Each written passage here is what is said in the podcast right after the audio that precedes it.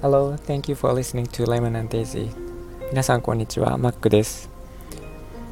えー、私、英会話講師をやっていた時に、えー、塾の講師もやっていたことがありまして、えー、その時の、え面白いエピソードですね。えまあ、中学生を相手に英語を教えていて、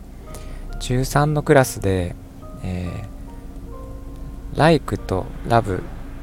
という単語を教えていて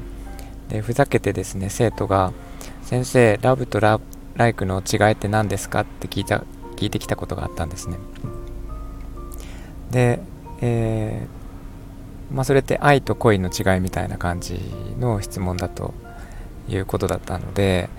あのまあ、中学生にですねすごいそれを分かりやすくしかも短時間で説明しないといけないということになりまして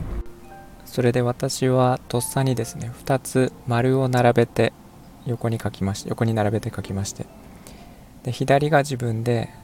右が相手だと。それで相手の丸から自分の丸に向かって、えー、矢印を1個書きましてでこれが恋だと言いました。で恋というのは、えー、相手から自分に向かってて向かってくる気持ちまっすぐ向かってくる好きだという気持ちを自分が、えー、それに対して答えてあげることが恋だと。で一方愛というのは、えー、これまた、えー、丸を2つ並んで横に並べて書きまして。で左が自分で右が相手。で相手の丸から自分に向かって矢印をもちろん書くんですがえー、自分と反対方向にもまたは、えー、違う方向に、えー、360度ですね。いろいろとこう、え矢印を何本も書きまして。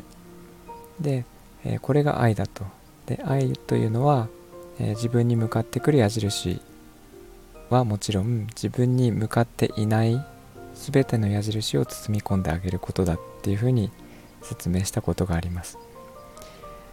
で、えまあ、中3だったのでね結構ふざけて、えー、会話をしてたんですが、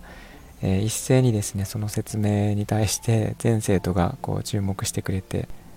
これで「あ恋と愛の違いは分かったか?」と聞いたらみんなが一斉に分かったとよく分かったと言ってくれましたで、えー、まあ自分たちは恋はできるけれども愛はまだ早い早いねっていうふうに理解はしてくれたようで